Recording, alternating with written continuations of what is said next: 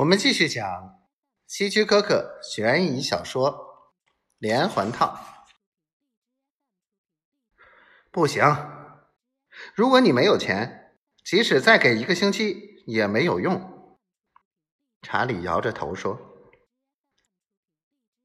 我我会筹到的，我会的。”我急忙补充说：“我还有一些产业，买主都找好了。”只是那个人也需要时间筹钱，求求你了。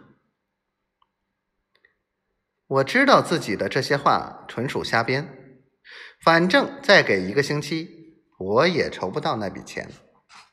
不过，我可以在这个星期里发现查理和那个女人更多的事情。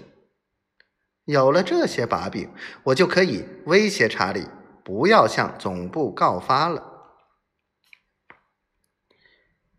你说说，能弄到多少钱？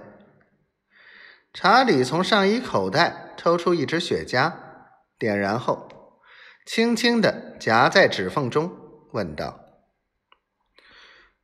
哦，估计有六千。”我机械的说：“除去退还公司的，还剩下……剩下什么？”查理打断我的话：“你难道忘了？”六千只不过是你盗用公款的十分之一，十分之一？不，主任，没有这回事儿。我争辩着，极好日用品公司的船票，呃，总总共才三千出头呀。也许极好公司是你说的那个数目，但是你别忘了，你还有康白公司、林大公司。和其他许多杜撰的假公司，如果把这些都加起来，将近七万五千元了。难道你想否认吗？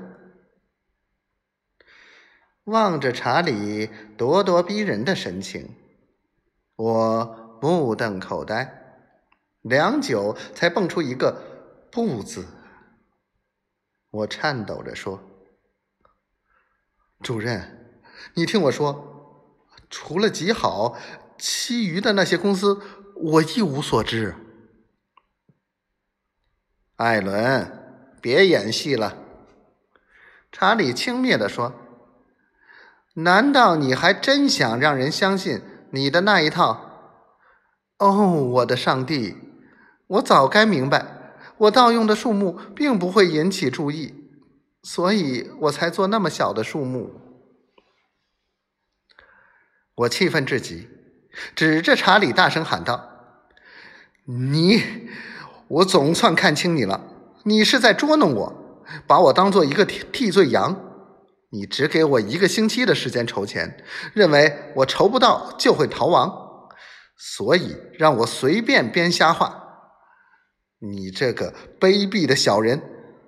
告诉你，我筹不到钱也不会跑的。我要让所有人。”都知道真相。